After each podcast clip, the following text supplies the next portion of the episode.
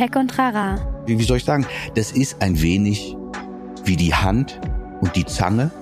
Ja, wir können, wir können mit Daumen und Zeigefinger können wir etwas festhalten und zusammenpressen, aber eine Zange kann das viel besser. Das ist das Werkzeug. Ein Podcast der Netzpiloten mit Moritz Stoll und spannenden Gästen über Tech und Terrain. Moin und herzlich willkommen zurück zu Tech und Trara. Ich bin Moritz, ich bin Moritz Stoll, ich bin der Moderator dieses Podcasts und hier gehen wir ja sozusagen ganz vielen aktuellen wichtigen Themen irgendwie nach, versuchen rauszufinden, wie die funktionieren und dazu laden wir uns immer ExpertInnen ein, die sehr, sehr viel Ahnung davon haben. Und das habe ich natürlich auch diese Woche wieder gemacht zu einem Thema, was glaube ich so aktuell und so heiß in Anführungsstrichen, das ist eine ganz weirde Formulierung, aber ich habe sie jetzt mal benutzt, äh, ist wie noch nie und zwar das Thema künstliche Intelligenz. ChatGPT, Midjourney, diese ganzen Tools, die fluten gerade den Markt ständig. Eigentlich kommen jeden Tag irgendwelche Neuigkeiten über irgendein neues Tool. Äh, es werden ganz viele Sachen dazu geschrieben und es ist eine sehr, sehr spannende Zeit. Experten sagen, dass wir sozusagen gerade eine einen Boom erleben, der historisch vergleichbar ist mit der Industrialisierung. Also es scheint ein dickes Ding zu sein. Und ich habe mich deshalb mit Reinhard Kager unterhalten. Der ist Unternehmenssprecher für das Deutsche Forschungszentrum für Künstliche Intelligenz, kurz DFKI. Der Mann ist sehr studiert, der hat sehr viel Ahnung, der hat sich der kennt sich sehr gut eben mit künstlicher Intelligenz aus und wir haben uns darüber unterhalten, wie wir eigentlich über künstliche Intelligenz reden sollten, was sich dadurch alles verändern wird, wie wir die jetzt benutzen wollen und sollten und ja, in welchen Bereichen wir ihr trauen können, in welchen wir ihr nicht so sehr trauen können und was das sozusagen jetzt mit uns macht, wie wir dieses Werkzeug KI jetzt zukünftig verwenden wollen und das war total spannend. Das war wirklich sehr, sehr spannend, weil das ist noch so wahnsinnig abstrakt. Man merkt irgendwie, da tut sich was, man merkt, da verändert sich krass was, aber man weiß noch gar nicht so richtig, wohin die Reise geht. Und äh, nach dem Gespräch mit Reinhard hatte ich so ein Gefühl von, okay, ich habe jetzt ein bisschen besser verstanden, wohin es geht und meine Lust, mich mit diesem Thema aktiv zu befassen, ist auch gestiegen, weil es nicht mehr dieses dystopische, oh, jetzt sind alle Jobs kaputt Ding war, sondern ich gedacht habe, okay, das kann richtig cool sein und ich bin sehr, sehr gespannt darüber äh, oder darauf. Und davon mal ab hat äh, Reinhard Kager eine sehr, sehr sonore, sehr, sehr podcast-taugliche Stimme und mit der wünsche ich euch jetzt ganz viel Spaß und mit den tollen Inhalten. Äh, wir hören uns gleich nach dem Intro wieder. Bis gleich.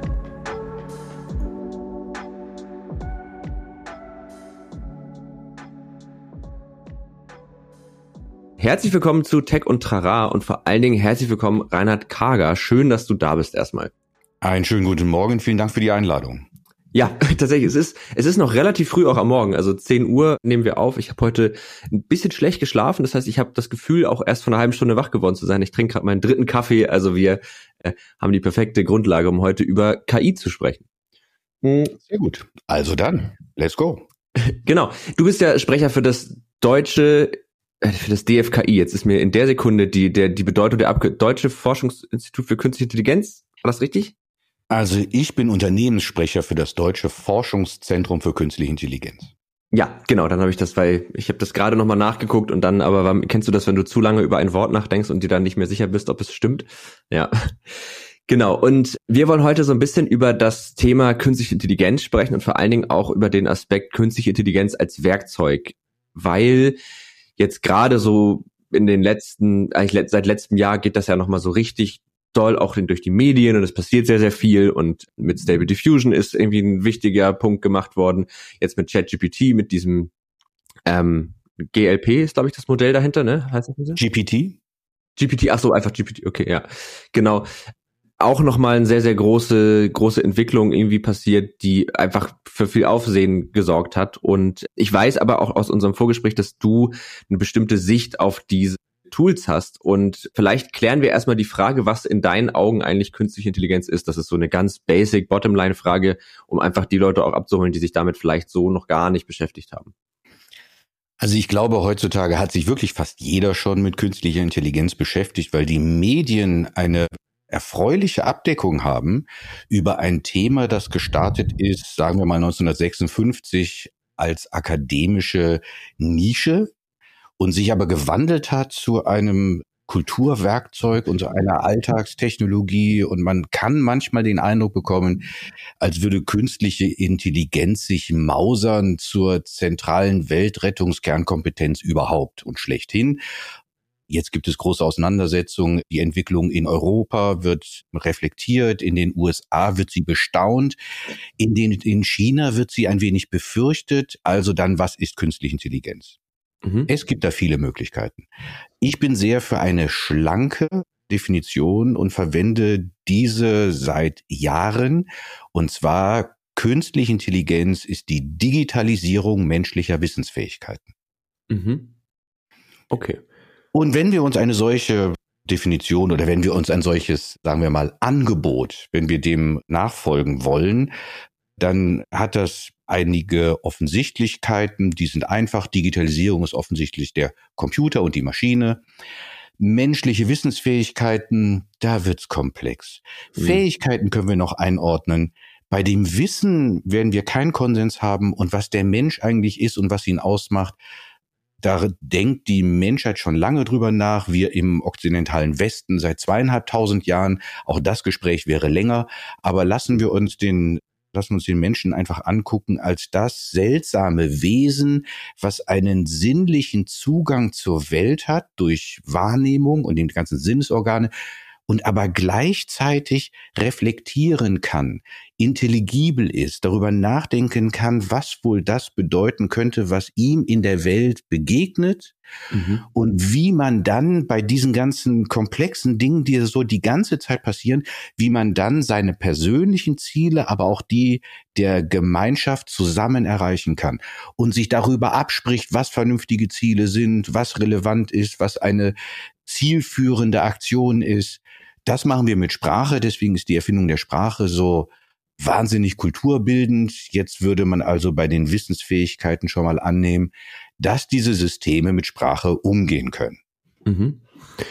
Ähm, würdest du sagen, dass, also um jetzt in das Thema direkt ein bisschen reinzugehen, dass Intelligenz oder Wissensfähigkeit, dass das immer mit Sprache verknüpft sein muss? Also dass sozusagen, wenn wir jetzt darüber sprechen, eine künstliche Intelligenz zu haben, dass die, du hast ja gerade gesagt, die muss mit Sprache umgehen, weil das unsere Form ist. Aber ist das die einzige Form von Intelligenz? Ist das die einzige Form, in der auch Menschen denken und reflektieren? Also die, die Beziehung von Denken und Sprache. Mhm. Auch darüber wird sagen wir mal so explizit seit 250 Jahren sehr intensiv drüber nachgedacht. Aber letztendlich ist man, sagen wir mal, mit Wittgenstein, also Mitte des 20. Jahrhunderts, angekommen in einem Zustand, wo man sagt, Denken ist Sprache. Okay. Das, das wiederum heißt, das wiederum das Interessante daran ist, dass man, wenn man sagt, Denken ist Sprache, dass man dann nicht davon ausgeht, dass es irgendwie irgendwo im Kopf gibt es da ein, ein, ein Gedanken, der sich so bildet und vor mhm. sich hin und, und dann auf einmal schwupps findet, findet sich dafür, finden sich dafür Wörter. Mhm. Sondern man würde sagen, es ist genau das. Es sind die Wörter, denen wir folgen, die wir verstehen in ihren ganzen, in, in der ganzen Zerfaserung und in ihren Schatten und den Perspektiven, die sie eröffnen. Und genau das macht unser Denken aus. Mhm. Okay. Ja, krass. Das ist wahrscheinlich, wenn man es ganz, ganz vereinfacht sagt, man kennt das immer mal, dass man, zum Beispiel, habe ich gerade gemacht, einen Satz anfängt, noch nicht so genau weiß, wo man mit dem Satz hin will und dann beim Reden formt sich dann gleichzeitig so ein bisschen der Gedanke den man gerade ausdrückt. Und den Prozess meinst du wahrscheinlich so ein bisschen, ne? Ich meine, also sagen wir mal so, äh, dass, dass, dass wir die Gedanken allmählich verfertigen im Lauf des, der Rede, also das Inkrementelle. Das mhm. ist, auch das ist alt, das hat Kleist geschrieben. Genau, äh, genau diesen Punkt hat Kleist gemacht. Mhm. Ähm, und wenn wir uns, wenn wir uns selber versuchen zu beobachten, das ist immer schwer, dann ist es tatsächlich so, dass die Wörter, die wir sprechen, uns immer schon auch das nächste Wort anzubieten scheinen. Und wenn wir da sind, dann sind wir bei ChatGPT eigentlich. Ja. Bevor wir da reingehen in ChatGPT, ich habe gerade einen Gedanken, ich weiß aber nicht, ob der stimmt. ChatGPT ist ja jetzt ein auf Sprache basierendes äh, KI-Modell. Es gab aber ja auch andere Modelle. Also die, ich glaube, weiß nicht, ob das auch OpenAI war, aber es gab ja zum Beispiel mal dieses, ähm, die KI, die Dota gespielt hat. Das ist so ein Computerspiel und die sehr, sehr gut war und aber Dinge gemacht hat, die für erfahrene Spieler total absurd schienen, weil die halt ganz anderen Zugang zu dem Spiel natürlich hatte. Eben halt in dem Fall nicht über Sprache, nicht über gesellschaftliche Dinge, wie ich möchte, dass meine Performance gut aussieht. Und ist da vielleicht auch ein Vorteil von Werkzeugen, wenn wir jetzt den Sprachaspekt wegnehmen, dass sie sozusagen nicht, weil Sprache ist ja ein System, was irgendwie auch begrenzt ist. Also das haben wir ja geschaffen. Es gibt Regeln und du hast ja auch gesagt, ein Wort bietet irgendwie Möglichkeiten für die nächsten an. Und wenn man diese Dinge wegnimmt, die ja in unserem Denken sind, können dann KI-Tools, die auf anderen Dingen basieren, auch für uns erstmal nicht so gut nachvollziehbare Resultate liefern, die vielleicht aber auch manchmal sogar besser sind. Sehr lange Frage, aber ich glaube, man versteht. Naja, also die äh, äh so gesehen könnte möglicherweise KI uns zu Erkenntnissen verhelfen, die wir selber nicht haben können oder ja. bisher nicht gehabt haben. Ja. Äh, ah, ich bin da skeptisch. Also ich bin da, also ich bin da hochgradig skeptisch, wenn es mhm. um Erkenntnisse geht. Ich meine nicht Spiele, auch nicht Go. Es kann so komplex sein, wie es möchte. Es ist immer ein begrenzter Raum. Es hat klare Regeln. Es mhm. ist so großartig der, die, die Komplexität von Go auch ist, aber ist letztendlich verglichen mit dem Unvorhersehbaren der alltäglichen Welt, mhm. ist es dagegen, hat es eine geringere Komplexität. Bei Spielen, das ist natürlich klar, dass da, dass da solche Systeme, die etwas können, was wir nicht ganz so gut können, nämlich Mustererkennung und Muster wiedererkennen, mhm. ohne jeden Konzentrationsverlust, dass die dort dann sehr gute Ergebnisse liefern. Das finde ich, das ist eigentlich erwartbar. Und das ist ja. auch super. Das ist, also ja. es ist alles, das ist alles total toll. Wir wollen genau das wollen wir von diesem, ich meine jetzt mit diesem Wir, meine ich quasi die Menschheit. Genau das ja. wollen wir als Menschen von diesen Maschinen, dass sie das, was wir weniger gut können, sagen wir mal, in einer höheren Qualität ausführen, so dass sie uns dann Resultate zur Verfügung stellen, die mhm. uns wiederum helfen, unsere Probleme zu lösen. Mhm. Und wenn es so ist, dass wir sensationelle bildgebende Verfahren haben, die wahnsinnig viele Bilder produzieren, und wir aber ich meine, jetzt denk doch mal an die Radiologen, die sitzen da im Keller und gucken diese Aufnahmen an und müssen immer wieder sich quasi darüber nachdenken, naja, ist da etwas und was ist es denn eigentlich überhaupt? Wenn es dazu, wenn wir es schaffen, diese Systeme mit Millionen von von, von, von solchen MRT-Aufnahmen so zu trainieren, dass tatsächlich die Diagnoseunterstützung besser wird, mhm. dann würde ich sagen, ist das gut, weil wahrscheinlich die bessere Diagnose auch zu einer besseren Therapie führen kann und eine bessere Therapie wiederum, da bin ich, habe ich totales Eigeninteresse, führt mhm. hoffentlich dazu, dass ich gar nicht krank werde oder dass eine Krankheit früher erkannt und deswegen leichter geheilt werden kann. Das ja. ist genau das. Wenn diese Maschinen das leisten, und es sieht so aus, als wären sie, würden sie richtig gute Fortschritte da machen. Äh, auch bei der, die, die Dermatologen mit der Hautkrebserkennung mhm. und so weiter. Ja, das ist mir auch gerade eingefallen. Ja. Das ist Mustererkennung, ja? ja. Und wenn das, wenn es gut funktioniert, toll. Je mehr, desto besser. Ja, da steckt aber, finde ich, ein ganz, ganz wichtiger Gedanke drin. Ähm, und zwar hast du ja schon gesagt, das ist ähm, Spiele oder auch eben Themen wie Mustererkennung und wahrscheinlich auch Sprache. Da können wir dann auch gleich den Bogen zu ChatGPT machen, dass wir bei diesen Sachen ja immer diesen abgesteckten Rahmen haben. Also wir müssen sozusagen das System Körper so weit verstehen, dass wir diese KI auf entsprechende Problemstellung loslassen können. Und also es funktioniert sozusagen nicht unabhängig von uns. Wir können nicht einfach sagen, mach mal was, sondern wir müssen sehr, sehr klar sagen, in diesem Rahmen kriegst du die und die Information und gib mir bitte, also wir definieren ja auch, was geht rein, was kommt raus. Dafür müssen wir ja auch wissen, was kann reingehen, was kann rauskommen in so ein Modell. Ne? Also ein Bild kommt rein, Diagnose kommt rein. Es gibt vielleicht eine Milliarde Diagnosen, die auf dem Bild potenziell möglich sind. Finde die richtige, so vereinfacht. Ja, sagen wir mal. So, jetzt wollen wir erstmal, bleiben wir kurz mal bei der Mustererkennung. Bei der mhm. Mustererkennung ist es nun wirklich so, dass wir extrem profitieren, wenn wir wenn wir diese künstlichen neuronalen Netze konfrontieren, quasi mhm. mit einer beliebigen Anzahl von, mhm. von Bildern aus einem gleichen Segment und dann wirklich nur sagen, ähm, mach mal Klassen. Mhm. Guck, dass du da Klassen findest. Und dann werden vielleicht Klassen gefunden, dann werden garantiert Klassen gefunden. Und wenn die da sind und wenn sie handhabbar sind, dann den menschlichen Experten zu nehmen, dem man dann sagt, äh, geh mal drüber. Das ist irgendwie, das ist irgendwie ganz komisch. Hier sind irgendwelche Klassen.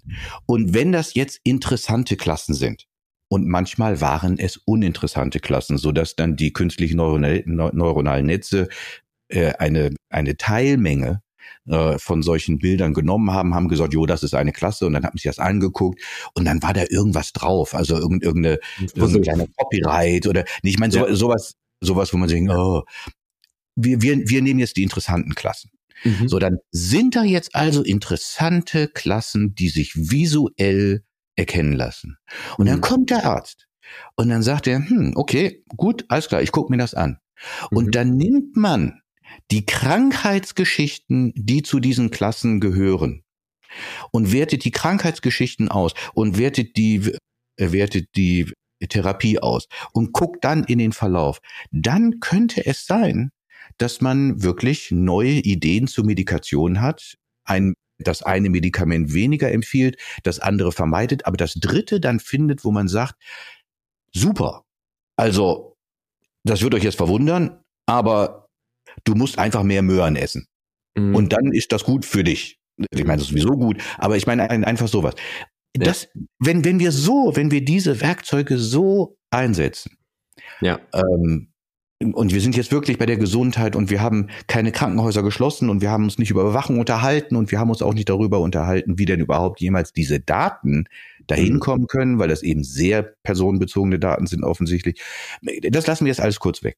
Mhm. Aber wenn wir es so einsetzen, wie gerade beschrieben, dann könnte es sein, dass auch noch jeder von dieser Technologie ähm, profitiert und zwar so, dass er ein längeres Leben hat, was auch wirklich ein lebenswertes Leben ist, weil man länger gesund ist. Hm.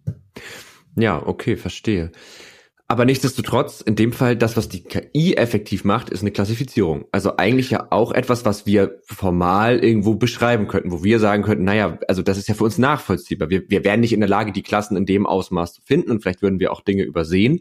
Aber grundsätzlich, wenn wir dann diese Klassen bekommen, können wir sehen, okay, ja, keine Ahnung, der Fleck ist an, in dem Bild an der Stelle und der Fleck ist in dem Bild an der Stelle. Das heißt, die sehen irgendwie alle ähnlich aus.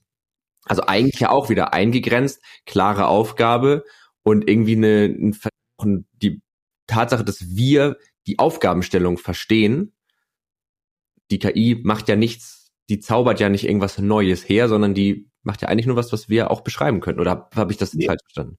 Also sagen wir mal so, die KI zaubert schon mal sowieso nicht. Da ist genau. keine Magie in der Maschine, nur um das auch nochmal gesagt zu haben. Ja. Ähm, und selbstverständlich hast du recht, das könnten wir auch theoretisch. Aber praktisch ist genau. es so, dass die die, die reine Fülle, die schiere Menge an Daten ähm, ist für uns nicht handhabbar.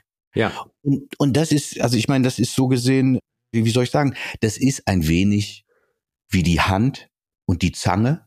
Ja, ja. wir können, wir können mit Daumen und Zeigefinger können wir etwas festhalten und zusammenpressen, aber eine Zange kann das viel besser. Ja, genau. Das ist das Werkzeug. Und, ja. dann, ist doch, und dann ist gut. Da müssen ja. wir uns nicht, das macht, das sagt auch nichts gegen die Hand. Gar nichts. Die Hand ist super. Aber die Hand plus Werkzeug ist eben so gesehen noch viel besser. Deswegen ja. Mensch und Werkzeug zusammen unschlagbar.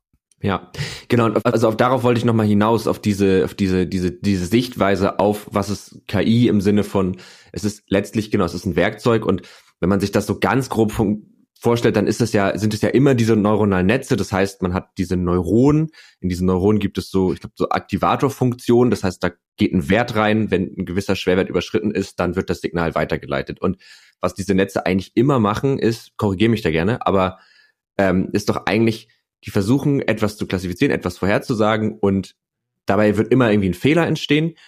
Und diesen Fehler nutzt man praktisch, um die Schwellwerte zwischen diesen Neuronen anzupassen und so diesen Fehler immer kleiner zu machen. Also eigentlich ist es eine Minimierung eines Fehlers so auf so einer ganz theoretischen Ebene. Und ich finde, wenn man sich das so nochmal klar macht, dann entzaubert das das auch total, weil man so merkt, okay, das ist effektiv ist das einfach was Mathematisches, was da einfach passiert. Das könnte man, wenn man sich eine Milliarde, Milliarden Jahre Zeit nimmt, sogar durchrechnen. Macht natürlich keiner, wäre auch Quatsch, aber es ist so nachvollziehbar mit entsprechend Zeit und Ressourcen, die wir nicht haben. Aber verstehst du, was ich meine? Also es ist alles so, wie du das sagst. Mhm. Es sind jetzt natürlich keine Neuronen, sondern wenn schon, dann künstliche Neuronen. Und wir müssen ja. sehr, sehr darauf achten, dass wir in unserer Sprache da diese lästige Präzision behalten, weil ansonsten wir die menschlichen Ergebnisse rein von der Bezeichnung nicht mehr von den maschinellen Resultaten unterscheiden können. Ja. Wir ja. müssen da, wir müssen da wirklich, wir müssen da sprachhygienisch mindestens die gleiche Aufmerksamkeit aufbringen, wie die wir aktuell fürs Gendern haben. Gendern ja. ist berechtigt, aber dass wir, dass wir die maschinelle Leistung auch noch als solche erkennbar sein lassen und machen und uns da anstrengen, das ist, glaube ich, eine, das ist Disziplin. Das sollten wir von uns, das sollten wir von, von uns allen verlangen. Jetzt noch zu dem, also die, die künstliche neuronale Netze. Es sind geschichtete, vernetzte Automaten mit gewichteten Verbindungen. So. Ja. Okay, das ist eine super Sache. Und jetzt müssen wir uns angucken, wie sieht das denn jetzt nun eigentlich aus, wenn man von selbstlernenden Systemen spricht? Was meint man da eigentlich? Mhm. Und ähm, äh, sagen wir mal, für mich erschreckenderweise ist es so, dass auch hier dieses Selbstlernen klingt für jeden Menschen so, als hätte man endlich dieses total lästige Problem gelöst vor der Französischarbeit in der Nacht. Super. Jetzt kann ich endlich das Vokabelbuch und das Kopfkissen legen und dann schlafe mhm. ich und dann am nächsten Tag weiß ich, kenne ich die Vokabeln und dann mhm. schreibe ich auch eine gute Note. So. Ähm, aber das ist nicht ganz so. Jetzt bei dem, mit dem, ich habe selber ausprobiert mit dem Vokabel, das hat nicht geklappt in meiner Schulzeit. Auch bei den, aber auch bei den künstlichen neuronalen Netzen, die Systeme sind quasi in einem, in einem verständlichen Sinne selbstlernend während der, der Trainings- und Testphasen. Mhm. Man trainiert es und dann testet man es und guckt, wie die Ausgaben sind. Das nennt man jeweils eine Epoche.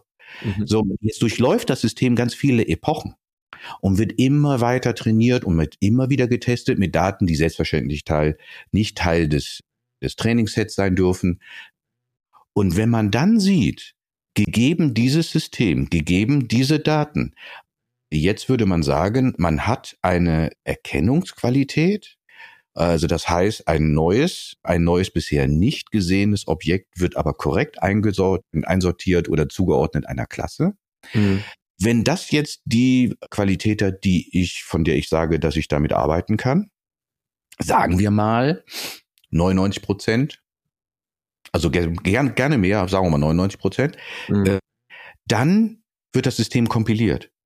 Mhm. Dann lernt es eigentlich nicht mehr. Genau, dann ist es fertig. Dann wird es ja nicht mehr weiter dann ist es fertig. Dann ja. ist es fertig. Das heißt aber auch, in dem Moment, das wird ja in einer jeweiligen Gegenwart kompiliert. Mhm. Und alles, was vorher ist von mir aus, was man da an, an Daten gehabt hat, die, können vielleicht eingeflossen sein, wenn man ganz wahnsinnig viele Trainingsdaten hat. Alles danach nicht mehr. Mhm. Jetzt ist die Frage, ist das schlimm? Ich würde sagen, es ist etwas, was wir nicht vergessen sollten. Mit schlimm, das würde ich jetzt mal nicht so ganz so sehen, weil es dann wieder auf die Aufgabe ankommt. Ein Stuhl, naja, also wenn ich jetzt, ich, ich möchte jetzt ein System haben, das überall Stühle erkennt. Ne? Und wenn das jetzt alle möglichen Stühle erkennt, würde ich sagen, top. Wenn das 99,5 oder was weiß ich Prozent Erkennungsqualität hat, dann wird das auch in der Zukunft, das wird auch noch übermorgen sehr gut funktionieren. Mhm. Das ist, das ist so. Bei, bei vielen weiteren Dingen ist es aber anders. Und bei ganz viel, was mit Sprache zu tun hat, ist es prinzipiell verschieden. Mhm. Weil, um das auch da, das ganz klar zu machen, Sprache ist nicht abgeschlossen. Mhm. Sprache ist gerade kein geschlossenes System. Sprache hat zwar jetzt immer nur 25 Buchstaben, jetzt kommt es auf Alphabet an und so, äh, aber wir können unendlich viel mit Sprache kreativ produzieren. Das macht es mhm. ja, das macht ja Sprache so faszinierend. Und genau das können Maschinen nicht. Ja. Sie können vielleicht beliebig viele Wortfolgen produzieren, bitteschön. Ähm, aber sie können sie nicht einordnen. Sie wissen, sie kennen nicht ihre Bedeutung. Sie wissen nicht, was das tatsächlich für ein in einer menschlichen Lebenswelt diese Aussage, diese Aussage, die ein System jetzt trifft, jetzt formuliert und ausgibt, das System hat keine Vorstellung davon, was diese Aussage in der Lebenswelt bedeutet des Nutzers. Ja. Überhaupt, also wirklich nicht. Ja. Und insofern muss man sehen, ja, aber wenn das so ist, naja gut, dann, was kann ich dann mit, mit solchen Systemen wie, wie mit generativer KI wie ChatGPT überhaupt anfangen? Ja. Diese Frage muss man stellen. Da ähm, fällt mir gerade ein Beispiel zu ein, um das nochmal so ein bisschen zu verbildlichen zu dem Thema.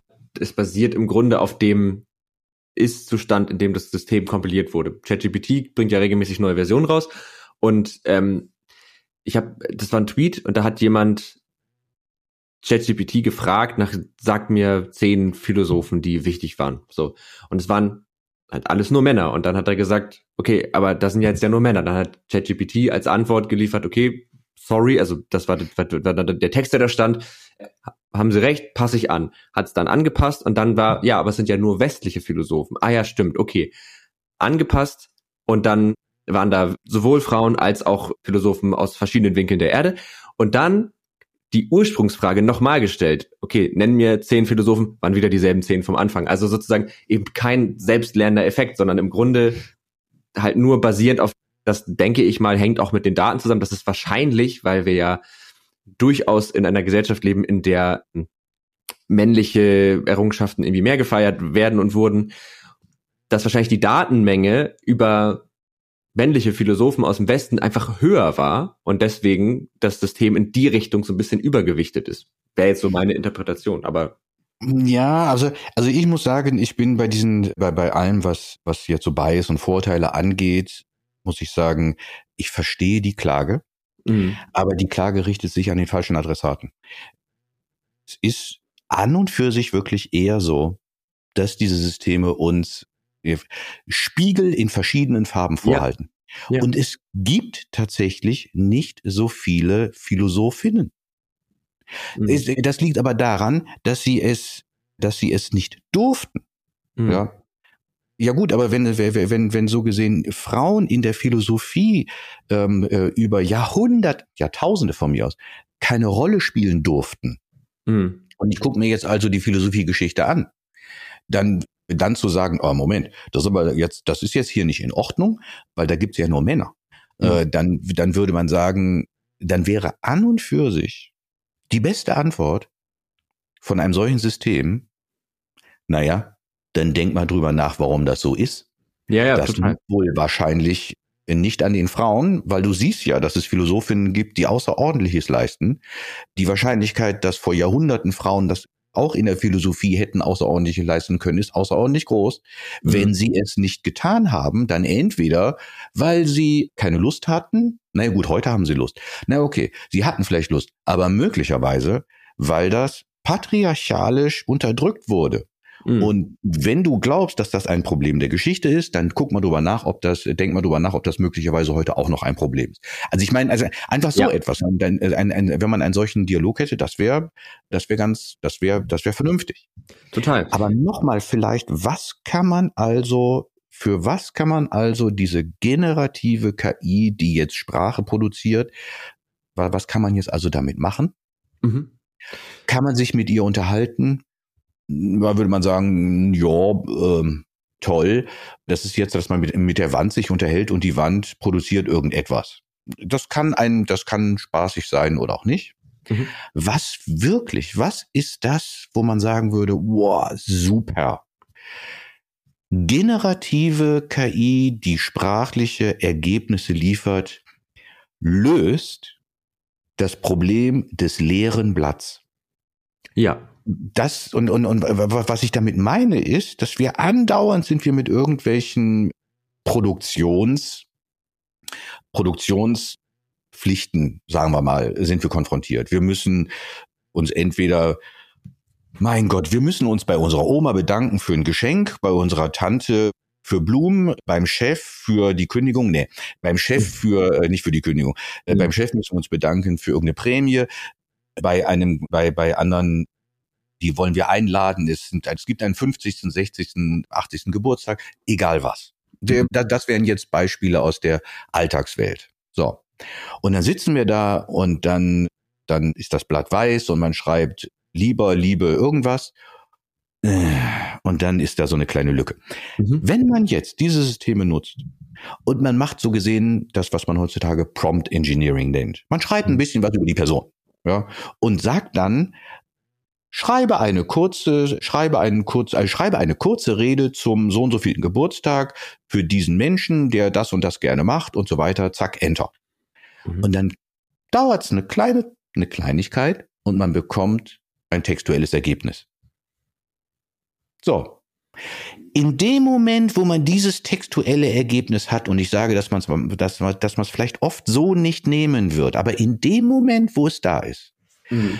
fängt es bei uns im Kopf an zu funkeln und zu blitzen und plötzlich haben wir die Ideen, die besser sind als das, was da steht, so dass möglicherweise von dem, was, was die generative KI produziert hat, ganz wenig überbleibt oder auch ganz viel, das ist jetzt ganz egal. Aber dann ist jedes Wort und jeder Satz so von uns gemeint. Mhm. Und das wiederum, das ist eine großartige Lösung. Bedeutet aber, wir sind bei dem Werkzeugcharakter und wir müssen auch bei diesem Werkzeugcharakter bleiben. Es ist ein Vorergebnis, es ist ein, es ist so gesehen ein Vorprodukt, was uns angeboten wird, was mhm. dann was dann der Mensch zu seinem macht, weil er es anpasst an seine Bedürfnisse und sagen wir mal an die an die Bedürfnisse der, der, der Verwendung. Und wenn wir das machen, also ich muss sagen, haben wir Human in the Loop. Der mhm. Mensch ist am Drücker.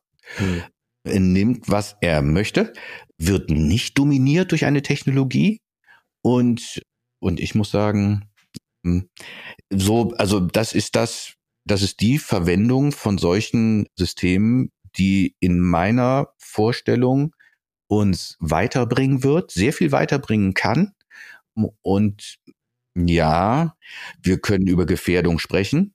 Es können die mhm. Falschen, nicht wahr? Ganz schnell Text produzieren lassen für ihre sehr, für ihre polemischen Zwecke. Das stimmt nun auch. Das stimmt. Allerdings, also ich finde ich einen sehr, sehr guten, also offensichtlich finde ich das einen sehr, sehr guten Ansatz. Aber also was ich, was mir sofort in den Kopf gerade gekommen ist, dass es das ja sozusagen auch schon irgendwo gab, nur natürlich nicht in dem, in der hohen Verfügbarkeit. Also ich musste so daran denken, als ich so mit der Schule fertig war und dann so Bewerbung, da hat man noch so diese, diese blöden klassischen, sehr geehrte Damen und Herren, ich habe Ihre Anzeige mit großem Interesse gelesen.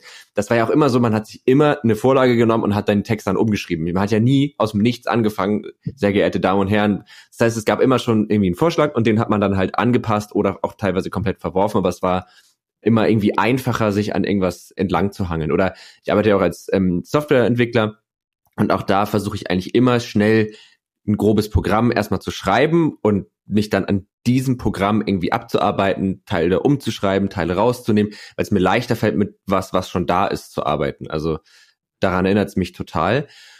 Und ähm, die Sache mit der Gefährdung, genau, das ist auf jeden Fall, glaube ich, ein spannendes Thema, das wo ich immer nicht so richtig weiß, macht es Sinn, das auf dem Rücken der Technologie auszutragen, weil das ist ja erstmal ist es ja eine, auch wie du schon sagst, ein Werkzeug und Werkzeuge können halt immer irgendwie in beide Richtungen genutzt werden und ähm, zumindest wirkt es für einen Laien so, dass, bleiben wir mal bei ChatGPT, da auch versucht wird, ähm, dem so ein bisschen entgegenzuwirken. Ich kann auch direkt ein Beispiel geben. Ich habe nämlich vor unserem Podcast heute nochmal ein bisschen mit ChatGPT rumgespielt und habe mit ChatGPT sozusagen versucht, gemeinsam einen Dialog zu schreiben. Also habe gesagt, okay, es gibt die und die Charaktere, du spielst den.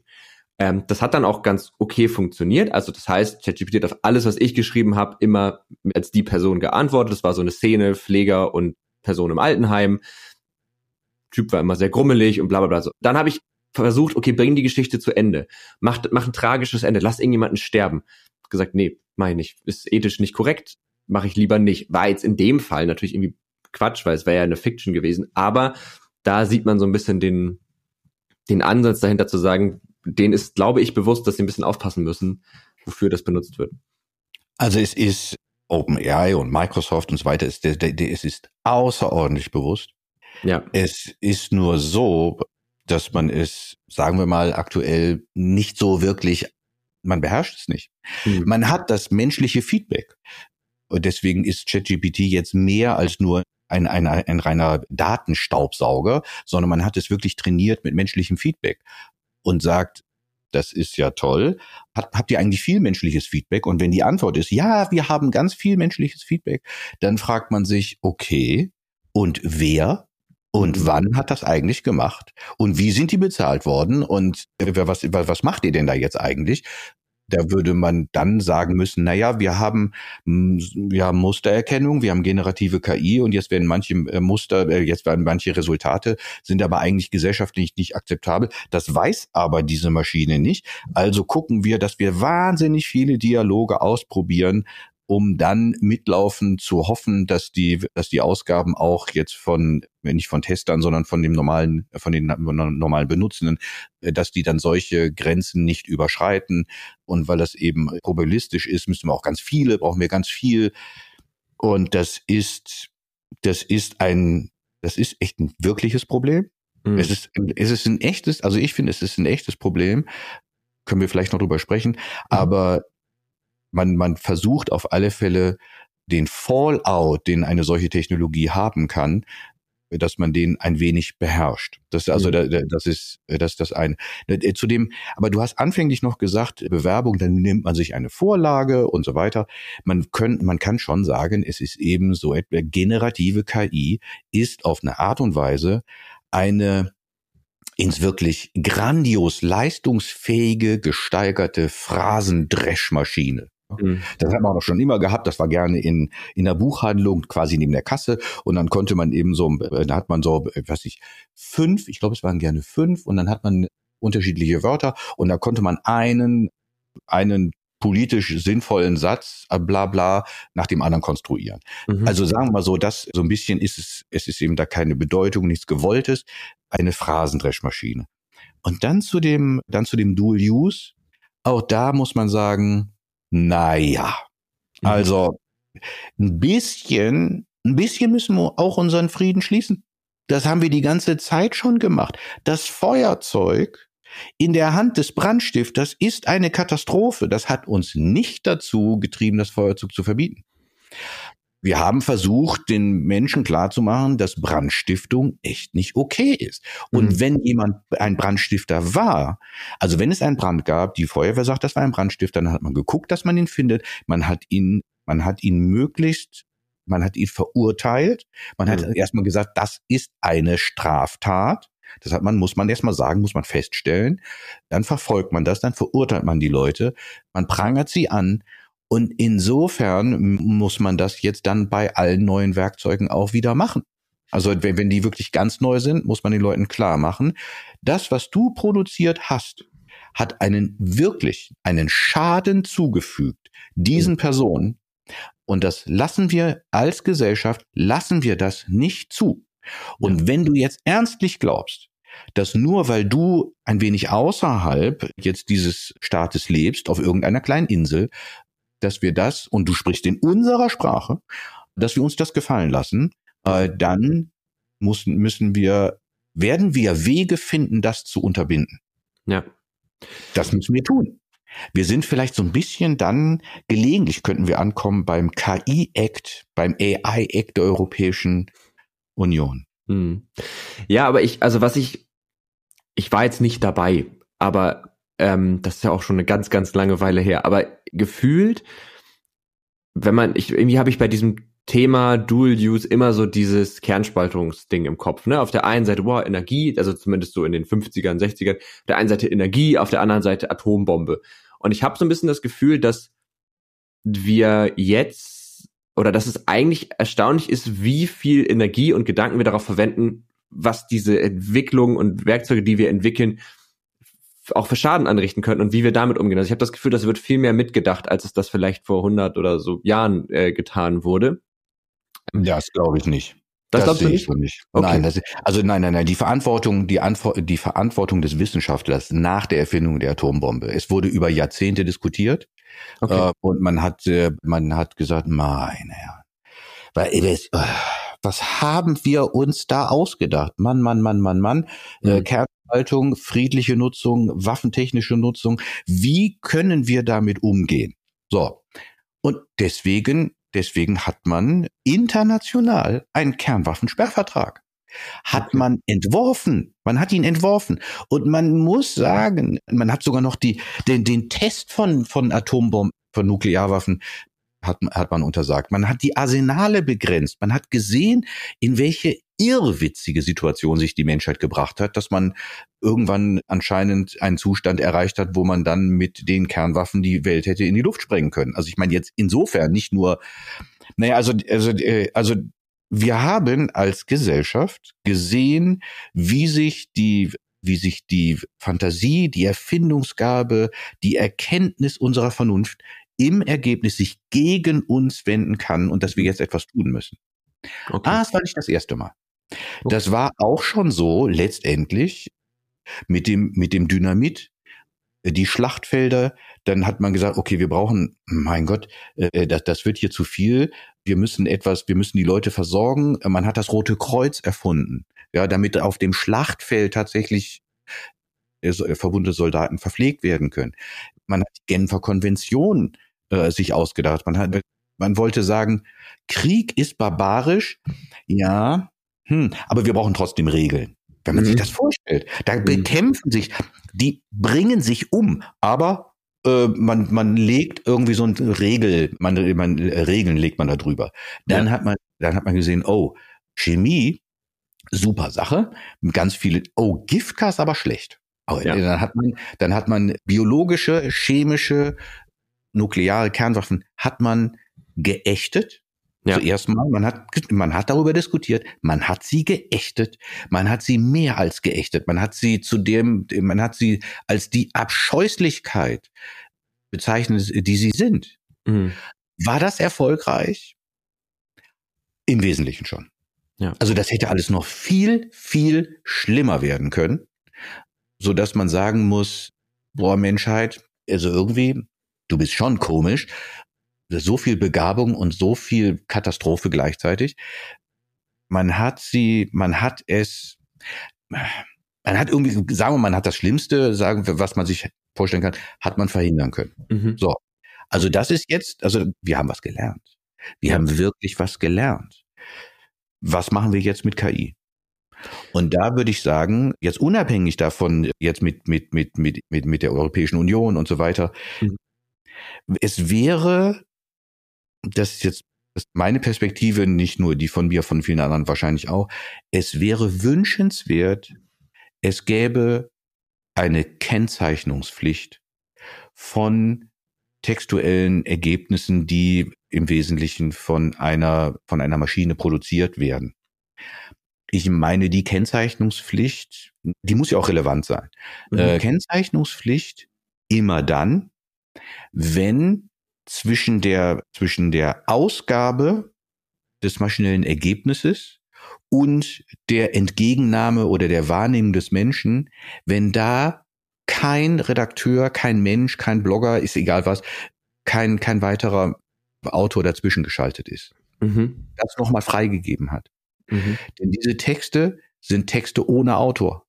Mhm. Und ein Text ohne Autor kann, kann zu das, der kann Katastrophen aus, auslösen, mhm. menschliche oder gesellschaftliche, das, das, das, da wollen wir jetzt gar nicht differenzieren. Und ich würde sagen, eine Kennzeichnungspflicht, so dass derjenige, dass der Mensch, der damit umgeht, weiß, es ist keine Aussage eines Menschen.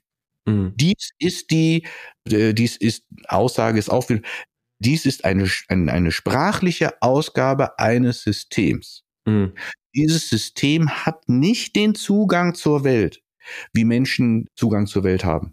Ja. So dass man das dann immer berücksichtigen kann. Ich glaube, ja. das wäre wichtig. Ja, das, das klingt vernünftig.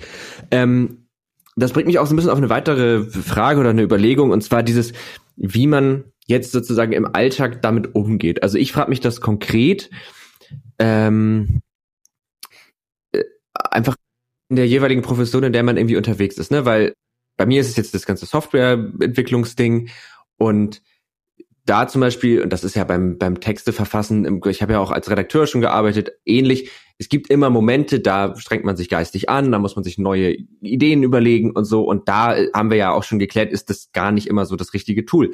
Aber um zum Beispiel das weiße Blatt zu nehmen. Oder es gibt ja auch so bestimmte Dinge, die sich eigentlich automatisieren lassen. Also beim Programmieren ist es so, es gibt, das nennt man Boilerplate-Code. Also die schreibt, das schreibt man halt einfach hin, man weiß genau, was man da tut, man kann es im Schlaf, es ist so und gute Tools nehmen einem das auch an anderer Stelle schon ab.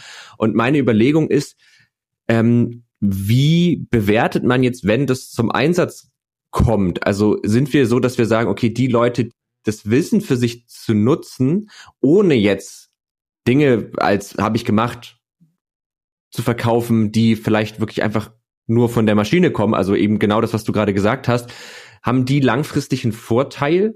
Sollte man sich jetzt damit beschäftigen? Wie kann ich solche Tools in meinen Arbeitsalltag integrieren?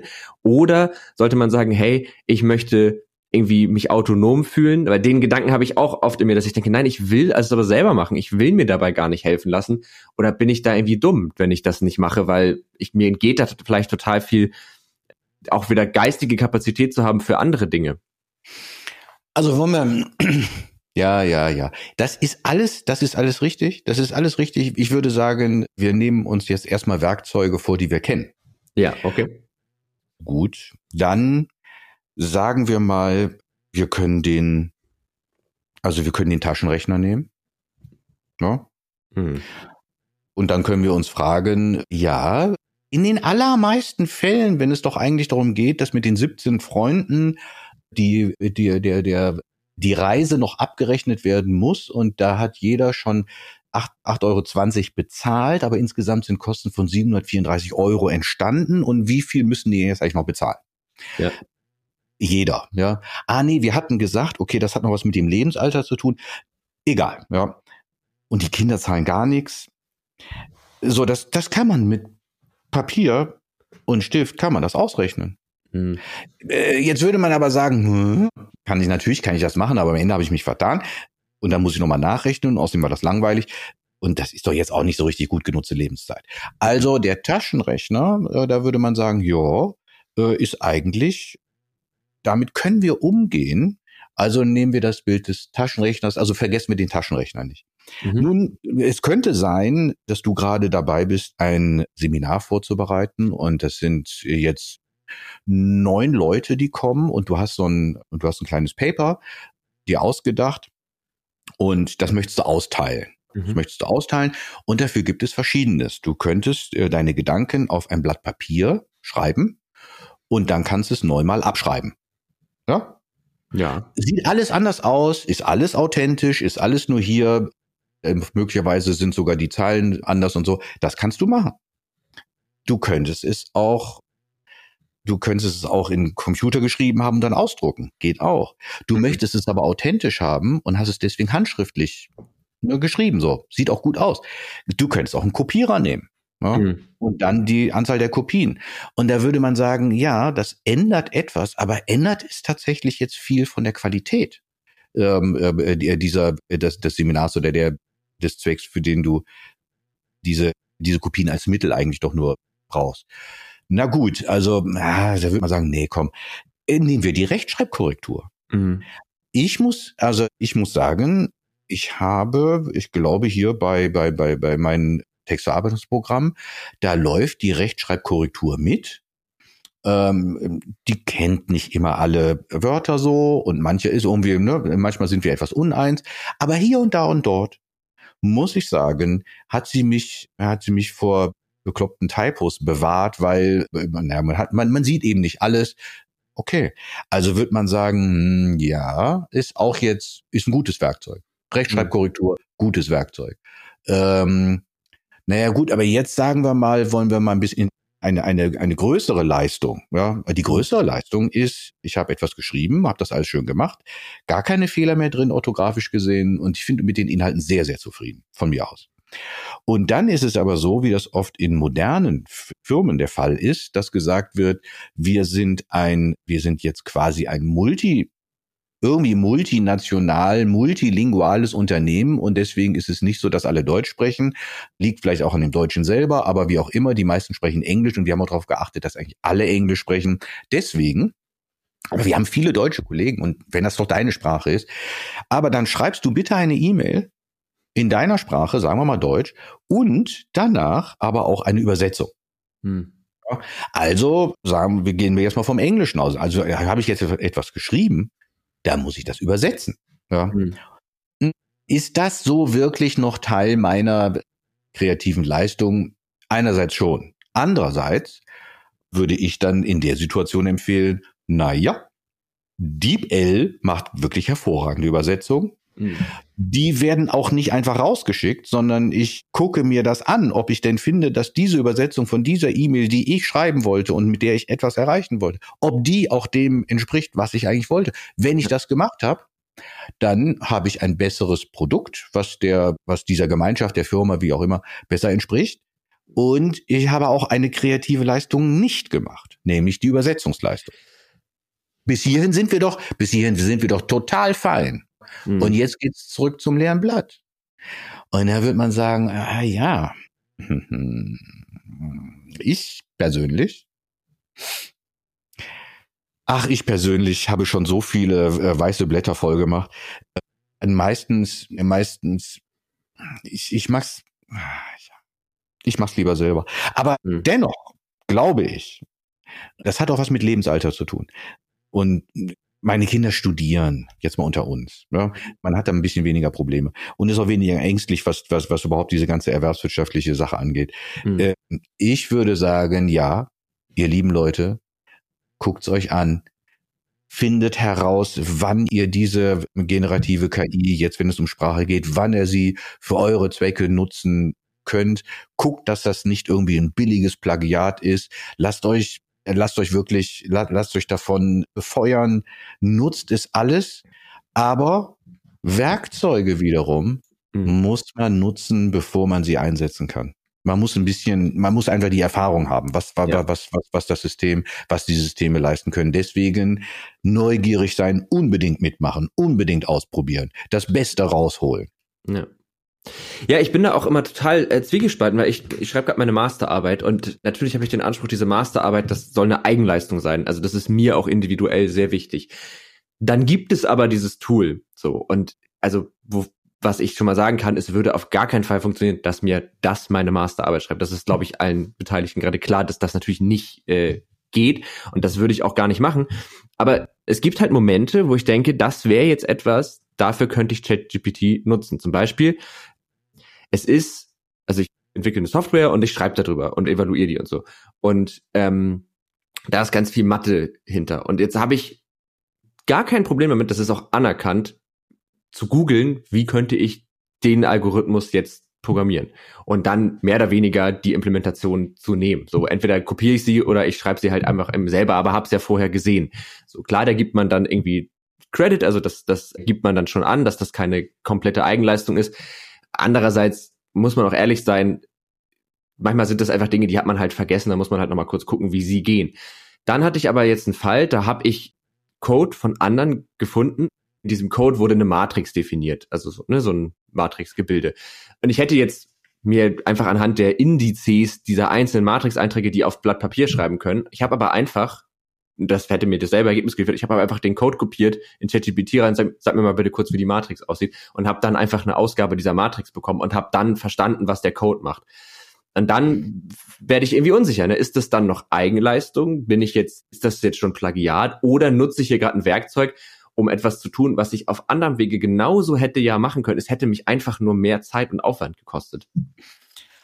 Also ich als Fördermitglied von Wikipedia ja. Äh, muss ganz ehrlich sagen, ich nutze Wikipedia, weil ich eine Frage habe, weil ich gerade nicht so genau weiß, wann genau diese Person geboren oder gestorben oder wer weiß was ist. Schreibe ich mhm. das rein, zack, zack, Enter, zack, bitteschön, hier. Und ich profitiere von dieser irrsinnigen Fleißleistung der, der, der aktiven Autoren. Ne? Mhm. Ja, ich hätte auch aufstehen können ähm, und die Enzyklopädie in die Hand nehmen Ehrlicherweise ist die aber auch für viele zu alt. Obwohl auf der anderen Seite ganz viel tatsächlich, also sagen wir mal so, wann jetzt nun Augustinus geboren ist oder nicht. Also ich meine, Augustinus geboren ist, das ist, das hat sich in den letzten Jahren kaum verändert. Mhm. Äh, aber wie, wie auch immer. Ähm, aber da ist es schon, man profitiert also davon, dass Leute so fleißig waren. Äh, mhm. Ich finde das, ich finde, es ist es ist okay, was du da machst, Mhm. Ich finde es total, ich finde das total okay. Das ist eine Abkürzung, es ist ein Baustein für dich, es ist wie mit Lego, da baut man etwas zusammen und letztendlich profitieren wir die ganze Zeit von der von der Erfahrung unserer Umgebung und unserer Gesprächspartner und das ist auch gut so, das wollen wir alles. Dann dann hat man etwas geschrieben, sagen wir mal so. Mhm. Und hat es ist, ist da irgendwie aber nicht so ganz zufrieden damit, weil es der, der, der Textfluss, die Idee stimmt irgendwie, aber der Textfluss ist nicht optimal. So. Und dann geht man wieder zu DeepL und nutzt dort DeepL Write. Und mhm. DeepL Write sagt, sie machen einen schöneren Stil. Ja, mhm. die übersetzen so gesehen Deutsch in schöneres Deutsch, in mhm. geschriebenes Deutsch. Und da hat man doch quasi jetzt das, äh, man hat das geschrieben, was man schreiben wollte gibt den Text da rein. Das System macht möglicherweise einen besser lesbaren Text daraus. Mhm. Ähm, und dann, man würde jetzt, man liest den durch und sagt, das ist alles ausgedrückt, was ich ausdrücken wollte. Es ist jetzt besser lesbar. Wenn etwas besser lesbar ist, ist es auch für den für die Lesenden leichter verstehbar. Also ist es an und für sich höflich, dass interessante Dinge in kürzerer Zeit verstehbar sind. Also könnte man das vielleicht nutzen. Ja. Und da würde man, da würde, da kommt man an diesen, da kommt man an so eine erste Kreuzung, wo, wo es so ein bisschen, wo man so ein bisschen hadert. Hm. Weil ich weiß ganz genau, wenn ich einen Text bekomme und der lässt sich der liest sich so richtig schön. Cool. Ja. Oh, ja, genau. Mensch, boah, so muss man es ausdrücken. Dann schreibe ich das dem Autor als intellektuelle Großtat gut. Ja, und, und, und mhm. wie gesagt, da kommen wir an eine erste, dann kommen wir an so eine erste, so eine erste Ecke. Und da muss man, ich finde, wir müssen einfach Guck mal, wir, wir, wir, wir lassen jetzt noch mal ein paar Monate vergehen, wir unterhalten uns trotzdem, also wir unterhalten uns dann noch mal darüber, weil das wird auch, wir müssen sehen, wie wir damit umgehen können. Mhm. Und was wir, was, was wir, wo wir eigentlich finden, dass da Grenzen überschritten werden und Plagiat oder Vereinnahmung von Leistungen von anderer, von anderen Menschen oder eben von Maschinen so, so unappetitlich wird. Mhm. Aber nochmal, dein, zuerst war dein Anlass, du musst eine Masterarbeit schreiben. Ja, ist das eine Masterarbeit? Ja. So. Und bei der Masterarbeit, bei diesen schriftlichen Abschlussarbeiten eines Universitäts- oder Hochschulstudiums, da ist man immer davon ausgegangen, die Leute waren fleißig, haben gelesen und viel und dann setzen sie sich dahin und dann haben sie geschrieben und haben gute Ideen. Da müssen sie doch unterschreiben, dass sie das selber gemacht haben und nicht ihre akademischen Eltern das alles geschrieben haben und so weiter. Das ist alles, das ist alles gut. Und da hat man schon den Eindruck, dass möglicherweise man über diese, über die Qualität dieser Prüfungsleistung neu nachdenken muss, weil sie soll ja dann zeigen, dass man wissenschaftlich arbeiten kann. So, mhm. gut. Und das wiederum ist mein Eindruck, wird dazu führen, dass man tatsächlich den, äh, die, die, die Prüfung und die Abnahme dieser Leistung dass man das insofern verändert, als dass man vielleicht ein wenig wegkommt von den ähm, oder die einfach die Gewichtung der schriftlichen Abschlussarbeiten weniger hochsetzt, ja. sondern Folgendes macht: Man sagt, ähm, Hallo Moritz, heute ist der Tag. Wir haben, hier ist die, du kennst ja die meisten hier, manche sind jetzt neu, die gehören aber auch zur Prüfungskommission. Und ich gehe mal davon aus, du hast keine irgendwie gearteten Hilfen im Ohr. Du hast keinen Mann im Ohr, kann nicht links ein Lautsprecher und rechts ein Mikrofon und so, das, sondern es bist du. Diese mhm. Person, diese unverwechselbare Person, die sitzt vor uns und wir unterhalten uns jetzt über die Themen, die unter anderem in dieser Abschlussarbeit, aber auch in dem Studium und wir werden dir Fragen stellen und wir werden dir genau sagen, was wir wollen und was wir nicht wollen. Moritz, wir wollen nicht wissen, was du nicht weißt, weil das wird, das, das ist grenzenlos. Das ist für uns alle grenzenlos. Wir wollen wissen, was du mitgenommen hast. Ja. Was, was dein Anliegen ist, gegeben diesen Gegenstandsbereich und gegeben den heutigen Tag und die Erkenntnisse, die man nur hat und, ja. und so weiter. Und wenn man sich das überlegt, Das wäre gut.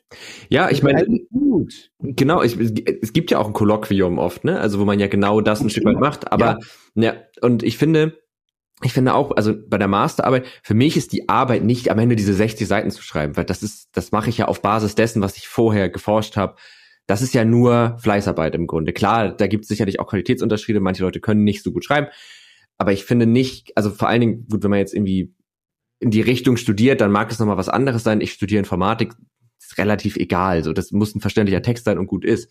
Und ich, das finde ich sowieso, aber das macht jetzt auch noch ein riesiges anderes Fass auf. Gerade bei wissenschaftlichen Arbeiten, diese Abschlussarbeiten haben ja auch wenig damit zu tun, wie es dann später in der Realität ist. Also bei dem Paper ist ja eigentlich Schwafel so wenig wie möglich, bring das so kondensiert und dann muss ich jetzt irgendwie 60 Seiten füllen. Das ist auch einfach totaler Quatsch. Und das war für mich dann auch der Punkt, wo ich das dann von mir selber rechtfertigen konnte, dass ich, dass ich gesagt habe, befreit es mich davon, Dinge zu verstehen, Zusammenhänge zu bilden und mich in das Thema einzuarbeiten und das weiterzuentwickeln? Wenn ja, dann ist es nicht mehr meine Leistung. Wenn nein, dann ist es ein Hilfsmittel. Und so, das war für mich so ein bisschen meine Konsequenz daraus. Ja. Äh, ich sehe das, ich sehe es ganz genauso. Okay. Wenn es, also es ist, äh, es ist so, die Treppe hm. befreit mich an der Hauswand hochzuklettern. Ja. Aber ich will in Wirklichkeit in die zweite Etage, weil da ist die Küche und da will ich kochen und da lade ich die Leute ein und alle kommen auch ganz wunderbar die Treppe hoch. Äh, dann, dann ist, dann ist wirklich, dann ist vieles, dann ist vieles in Ordnung. Ja. Ja, sehr gut. Dann im Zweifelsfall berufe ich mich dann bei der Verteidigung auf dich und sag, äh, hier, äh, Sprecher des DFKI hat gesagt, das passt. das passt und ich, ich bin mir sicher, dass die dass deine Prüfungskommission sagen wird, ja, nee, das ist doch, das ist doch ganz klar. Aber lass uns jetzt nochmal zu dem Gedanken zurückkommen. Du hast gesagt, X ist der Fall. Und wenn man das so beweisen könnte, was möchtest du denn damit erreichen? Und mhm. dann sagst du denen, ich will erreichen das.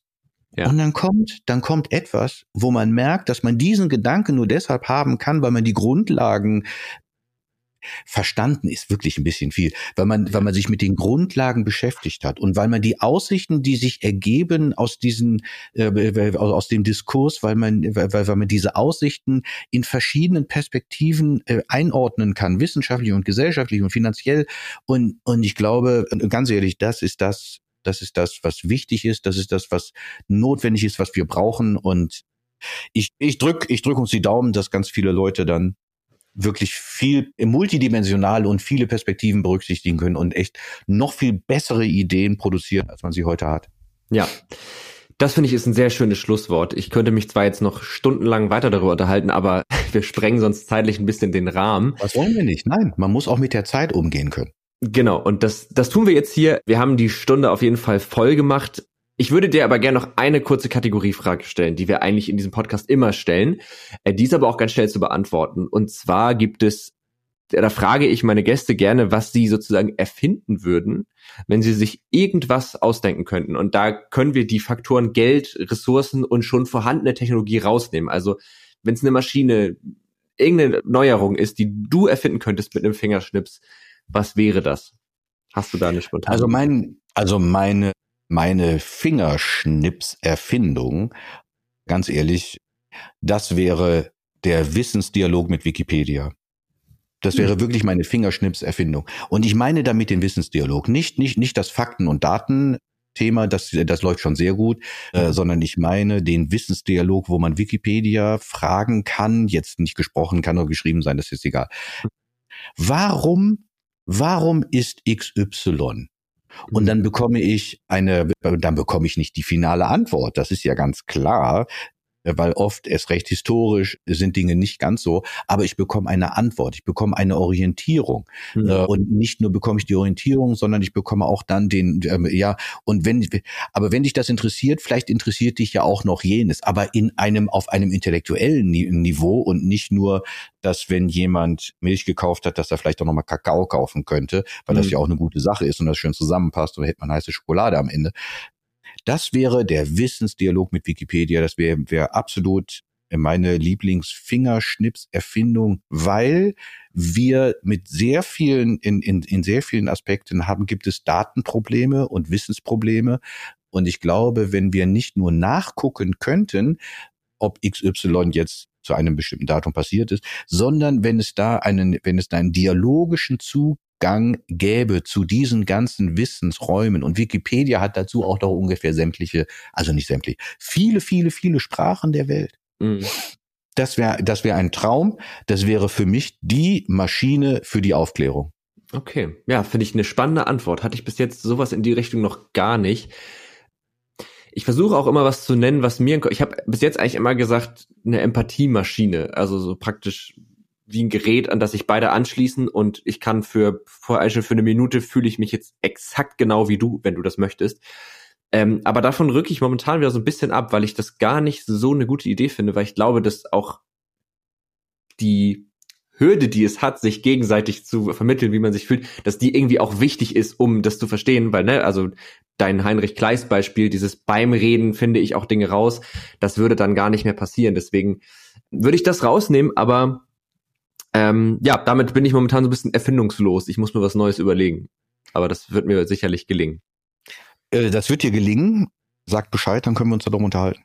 Ja, ich finde, das machen wir wirklich nochmal. Also, wie du sagst, in ein paar Monaten wenn sich das alles ein bisschen gesetzt hat, ein paar mehr Standards entstanden sind, wie wir damit jetzt so umgehen, dann lass uns gerne nochmal sprechen.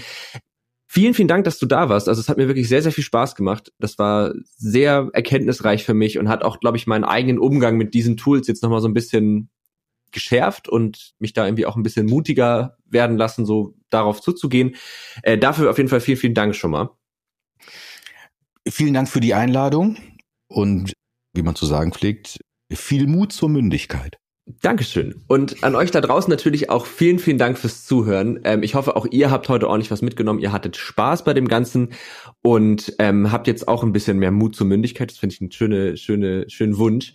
Und falls ihr noch Fragen, Anregungen, Kritik habt, dann schreibt uns gerne an techundtrara.netzpiloten.de. Ansonsten findet ihr uns auch auf Twitter. Wir packen einfach alle Links in die Show Notes.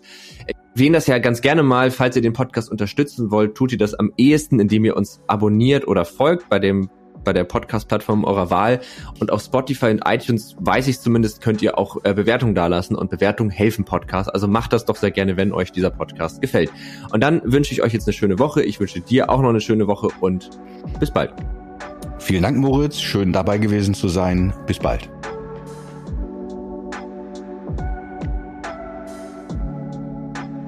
Tech und Trara.